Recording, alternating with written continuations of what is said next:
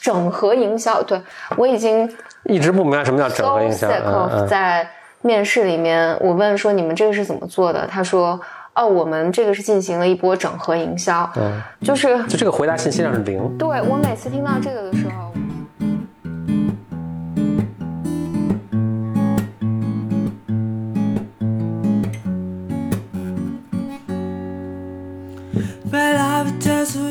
来到新的一期 BYM 职场系列。大家好，我是峰哥，我是简黎黎。我先跟大家打一个招呼，在这期的结尾，我会介绍一下最近我在跟 Bimer 们一起学习一个 YC 的创业课程。这个整个的进程呢，都会在网上进行。这个 YC 的这个课是在十一月九号。二零二零年十一月，二零二零年十一月九号开始。如果你是在十一月九号之前呢听到这个播客呢，你还有机会来加入我们一起来学习。现在报名参加的已经一百多人了。更多信息呢，我会在本集节目的最后呢跟大家介绍。硅谷的一个创业课程。嗯，今天你想聊个什么话题呢？我最近有一个机会，就被邀请去跟一些高中生去讲讲人生上重要的选择。嗯，更多是跟职业和学习有关的。我发现还是遇到了一个很大的挑战，代沟太大，可能可能还有有好几跟高中生真的，跟高中生真的是很难。首先，我觉得不怪他们，就是在他们这个年龄，而是我在去之前，我就在想，我一方面觉得有很多东西可以告诉他们，而如果他们早一点早一点理解我想说的这些点呢，其实是真的很有帮助的。我就以我我我假想中就是脑子中想的一个听的对象，就是高中的我嘛。啊，什么都不懂，很愣。但另一方面呢，一是你真的很难把这些信息包装成一个他们能理解的一个东西去传递；二呢，他们真的不 care 你说的这些事情。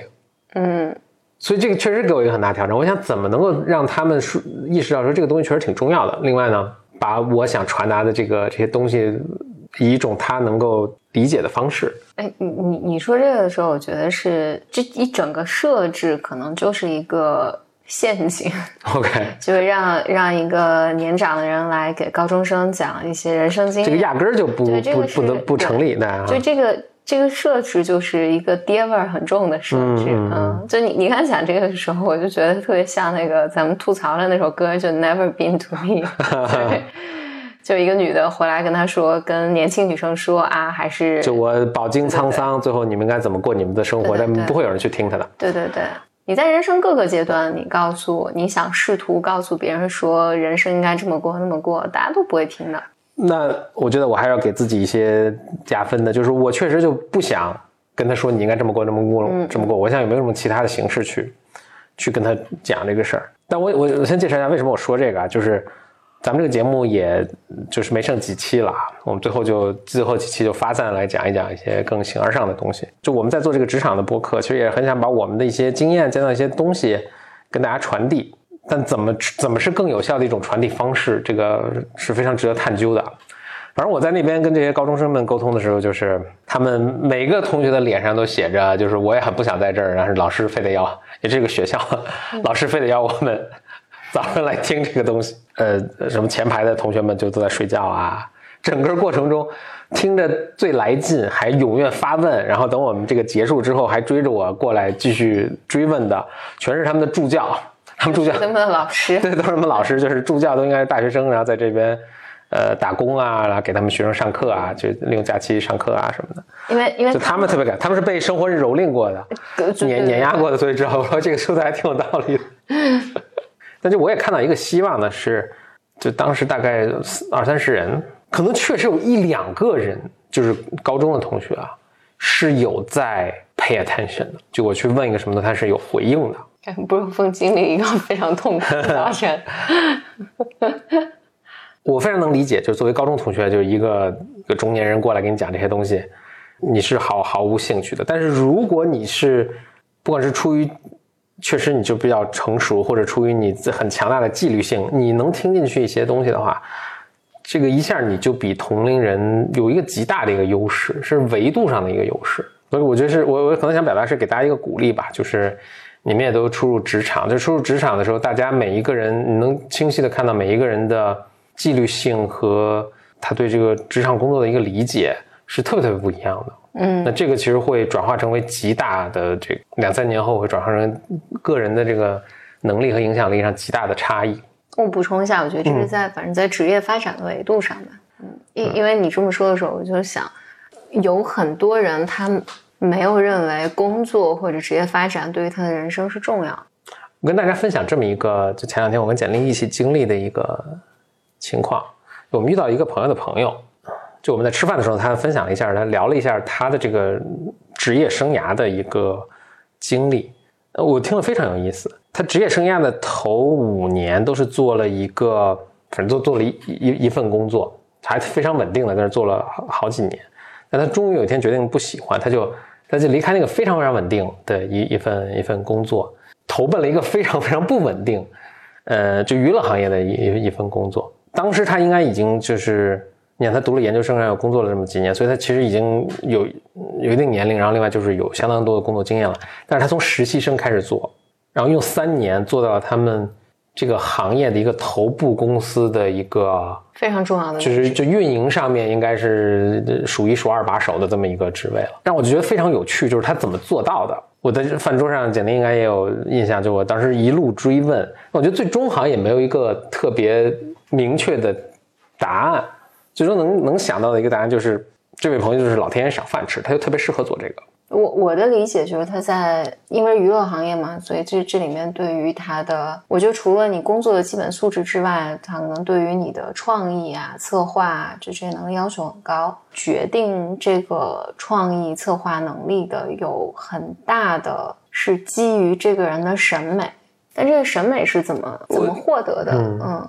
我解释一下这审美，审美就是比如说有这么一个创意，其实他就能够判断说这个东西好或者不好，观众会不会喜欢这个东西，是不是有足够的幽默感等等，就这些，不是每个人都有这个判断力。对，但我觉得如果说到审美这件事情上，可能不只是在这一个行业内，就跟所有行业其实都都是其实你做所有的事情，就是它里面都有一个审美。嗯，就你你说你写一个文件，就这个文件写的好不好？嗯，你做了一个活儿。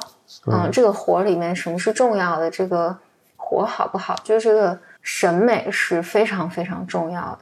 我觉得如果没有审美的话，它就会变成一个行活。就比如说，还我们来讲说，比如说做运营，那做运营就是你如果看市面上的书，那套路都差不多，套路都差不多。你给大家送福利啊，你送优惠券啊，然后你促活啊，其实套路就是那些。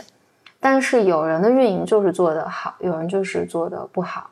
比如方法有没有用？我用了，但是，比如说你有没有兴趣或有没有能力去理解你所面对的这群用户是什么样的特质，然后他们想要什么？我觉得这个是决定一个人的或者这种审美或者这种判断力。我觉得这个审美后面可能掺杂着判断力，掺杂着。你愿不愿意付出？包括掺杂着你，你，你愿不愿意承担一些风险？对，嗯，以及你怎么理解你的这个职业？就比如说，就说运营这件事，你怎么理解？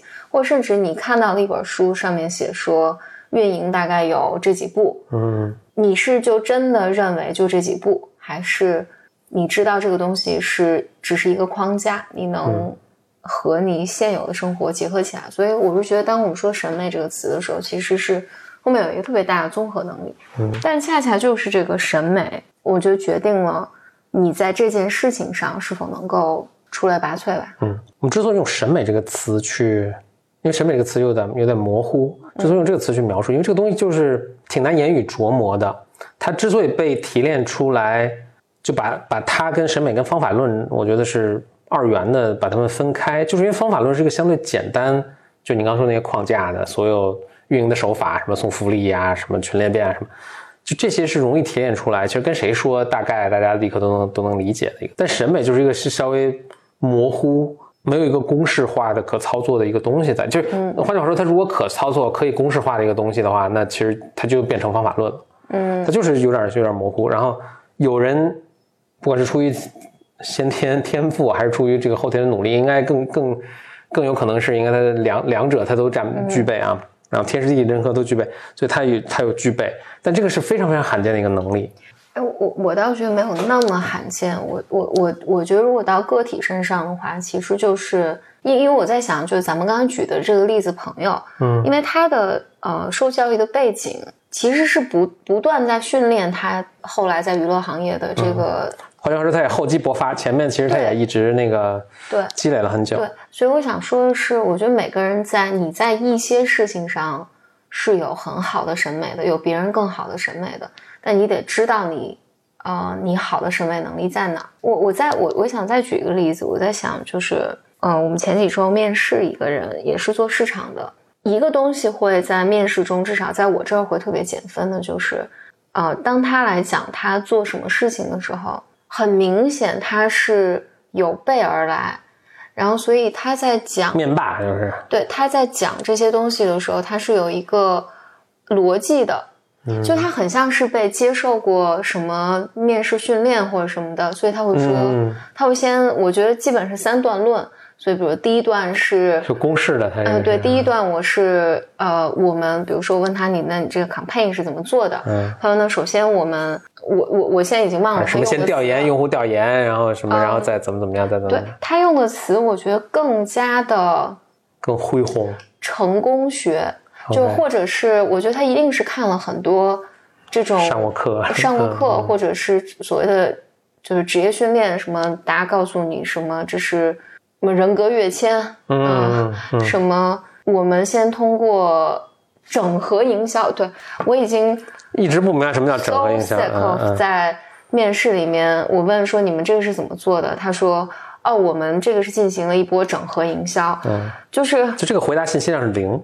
对我每次听到这个的时候，不管这个人他到底就是实际上怎么样，就是这时候给我的第一印象就是这个人在这上面。审美不行，他不知道什么是重要的。对对对对，因为当我在面试的时候，我想问你这个活是怎么做的时候，我就是想知道你干了什么，你怎么干，你为什么这么干，比如你花了多少钱，达成什么效果，哪哪哪个没做好，哪个做的好了，然后你从里面学到了什么，其实就是这些东西。你只需要告诉我说，哦，这件事情，比如说我们是花了一个月的时间，这一个月时间我先做了什么，后做了什么，哪块没有做好，然后我们。什么效果？然后为什么这么做？我我就非常清楚，你清楚你做的事情重要性在哪。嗯。但是当比如说这个候选人他以一个我们做了整合营销，嗯，尽管我想说，比如说我们上次面试这个候选人，他在说完就第一段之后，他会在呃细化到说我们做了什么，做了什么，做了什么，但仍然就前面像虚晃一枪，就是会使我觉得。他在这件事情上审美不好，嗯嗯，因为多半情况下，我在想，或者我我很渴望找到人会会说，我们做的这个做的那个，那当然如果好听一点，大概是什么？但实际上这里面最重要的就是 A 和 B，嗯。其实我们整一件事情，其他的其他都是套路，但是我们抓住了这两个重点，所以这事儿做成了。对对对，这个就是表现出极深刻的一个理解。对，这个就是 很少有。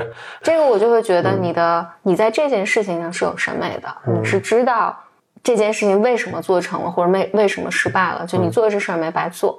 但我特别特别害怕，就听到大家就说这种我们做的整合营销，我们做群裂变。裂变可能好一点，它还是个具体的。包括群裂变，我都就我遇到这种情况都追问了，就这个也不是个好的答案，因为所有人都做群裂变。对，就怎么你是怎么裂的？你做的好吗？对吧？就是你为什么你这个做的？我一种问的形式就是为什么？比如说为什么你也做这个，别人也做了，为什么你这个比别人做的好？嗯，或者做的好吗？也许不做。对对对，嗯，就是就你就能回答上这个来，否则你跟成千上万的其他做运营的同事没有区别了。当你跟别人说的话全都是从某个音频上或者某个那个某本书上看到这些套路，这就说明你在这件事事情上审美至少还没有建还没有建立起来。跟这相关的一个也是我最近面试碰到的，就是你你说如果你这个东西其实就是外面什么成功学都能听到的，你说就没有什么太大意义。同样的，你在面试中，如果你想给对方对方是雇主，你是候选人嘛，你想给对方建议，首先这是一个相对危险的事情。因为人家整天在想人家的业务，你是可能一个礼拜前你都不知道还有这家公司存在，你去提提意见，这是一个要非常慎重的事儿。然后就是你基本上能先想第一感想到这些东西，我估计人都人家应该都已经想过，并且人生可能尝试过不止一遍了。就你在面试最后说啊，我我有建议是你们应该做抖音，这不是个很有效的建议。就你想人家没有尝试过做抖音吗？就没想到过这个事情吗？嗯，就首先他有没有做，另外他他为什么决定做或者不做，或者他现在做的有什么地方不不成功？如果你有这个经验，就是判断说在抖音上什么能做得好的话，你一定要再细再追再多走一步，或者是乃至几步去。去说如果如果你能说到说，哎，我看你们现在做抖音是这么一个风格，这个为什么不 work？我们以前做过什么样的尝试？这个是相对好的一个建议，而不是要说啊，你们应该全网的做社交媒体矩阵。这个是对对对，就就是这个就会是很糟糕的。有，我觉得有这这里面是有一个巧妙的技巧，其实是如果你想提一些建议，比如说我认为你们应该做抖音，但是你们现在并没有做，哎，我。教这个技巧，我也觉得是比较糟糕的，但我还是说一下吧，就是 因为如果你成熟一些的话，其实你你是不会想要给对方提建议的。嗯。但是如果你真的有的话，你就问他说，比如在我的经验里面，其实做抖音会蛮有效的，但我看你们没有做，然后我想问一下是什么原因没有做？嗯嗯，我觉得这个至少你表达一个态度，就是这个态度是。你是能理解对你是能理解，就是你你是一个更成熟的职场人，因为所有如果你作为外围，你你能想到的招人家应该都试过，那人人家就是全职在做，他肯定想到过，一定是有什么原因使得他们决定说不做这个事情，那个原因才是。你真正可以发挥作用的地方，嗯嗯，那你当然可以问一下，也可以问一下为什么。就如果你真的好奇，当然是对对对。你觉得不可思议，就是为什么这个明显的事情没有或者你你觉得有明显的，我想提的一些建议，不要一上来说啊，我给你们提建议应该这么做，一二三四五六七，而是我我我想了解你们没有做的原因是什么。然后那如果那这个困难是在哪儿？那看我有没有可能进来有一些什么改变和帮助。我觉得这个是重要的。与之相关的就是啊，你在面试中要说的、想聊的是，就聊你亲、你真的做过的东西。嗯，不是不要聊对方的业务，因为就怎么说呢？你在面试中的时候，你总希望让对方觉得你是个聪明能干的人，对吧？嗯，你怎么能表现出你聪明能干呢？就聊你懂的事情，你做过什么，对方是不清楚的。对，所以你说的时候就容易显得聪明嘛，对吧？你什么都懂，所以就不要聊对方的业务啊，这个就回避。另外就是不要聊那个你。不是，就是你可能也是你们公司或者是你们团队做，但不是你亲或者你只是做了很少一部分的工作的。如果你去聊这些你并不熟、真的熟悉的项目或者业务，你就容易假大空。那这碰到一个稍微有点经验的这个面试官，就立刻可以判断出来。嗯，好，那这就是今天跟大家分享咱们职场相关内容啊。结结束之前呢，跟大家讲讲我们 Bimers 现在在做的这个学习的这个课程。YC 呢，全称叫做 Y Combinator。它是硅谷的一家机构，那它的一部分工作呢是投资创业团队，它是非常非常早期，就是天使轮这个创业团队，甚至你可以理解为比天使轮更早。但它还做一个更重要的事，就是我觉得只是把它定义为投资机构，这个还是太委屈它了。其实它做的更大的一部分、更重要的工作，其实它是给早期的创业者以指导。就创业也是有一些方法论的，当然 YC 自己也说，就是公司跟公司、业务跟业务太不一样了，所以创业可能百分之八十是没法有方法论的，但有百分之二十是可以有些。方法论的，所以他们教的是这百分之二十的东西。那以前呢，他们这个课是每年都搞。那你要很很激烈的申请。以前呢，他们是就他们有个呃，他们有这么个学习的项目，就学习加投资的项目，所以每年可能只有几十个创业团队，然后还要跑去硅谷去学习。后来他们就说，哎，这个我们这个课程其实内容很好，他们应该跟 Stanford 就大学一起合作，就把这个课程就视频的那部分放到网上了。然后同时呢，他们自己里面的合这个合伙人啊，和以前的这个参过他们参加过他们这个项目的这个创始人吧，呃，公司创始人就在网上会给大家一个指导。那这个其实可波及的人数就大很多了嘛。但是呢，他至少在在今年以前啊，他们还是有这个要求，就你必须已经在创业了。你要不就是已经创始人了，要不然你就在家创业公司。你他整个课程设计的也是针对这些人，所以他有些练习是非常呃上手的一些练习。那今年他又做了一个创新，就是说，他这个把这个他这个课程又出了一个旁支，叫做 Startup School for Future Founders，就未来的创始人。所以你只要没创业啊，没创业也可以。你只要但凡对创业感兴趣，你但凡觉得我在未来有可能会创业，那就这就几乎所有人了，都可以来上这个课。当然，它课程设置也稍微就简单了，把刚才一些非常上手的一些内容去掉了。呃，所以最后这是他今年第一次搞，最后会成什么样，咱也不知道啊。但我看了这个呢，就非常感兴趣，就组织 e r 他们一起学。呃，就为什么组织大家学呢？有几个原因，一是创业公司就是对我们整个社会就影响特别大。就我们现在用的什么，包括手机啊，包括点外卖、叫打车啊，什么这些公司可能。这公司都是二十年前可能没有的，甚至十年前都没有的，就就是创业公司其实是给社会带来很多创新。你要想理更好的理解这个社会是怎么运作的，特别是社会的创新的来源，很大程度上来自哪儿啊？就是你去理解创业公司是怎么怎么回事儿，它的这个从投资到增长到上市这个逻辑是什么样的，是特别有帮助的。更重要的一点是，其实他说的这个创业的百分之二十这个方法论。这个方法论并不仅仅适用创业公司，甚至不仅仅是适用公司。就你做的任何一个工作，我们群里有个 b i m e r 说的也挺好，他说其实你把自己想象成一个创业公司，我人生就是我的一个创业公司，对吧？我要怎么去经营它？我怎么去理解风险？嗯，我我怎么去理解风险和回报？我怎么去理解这个增长？都很有启发。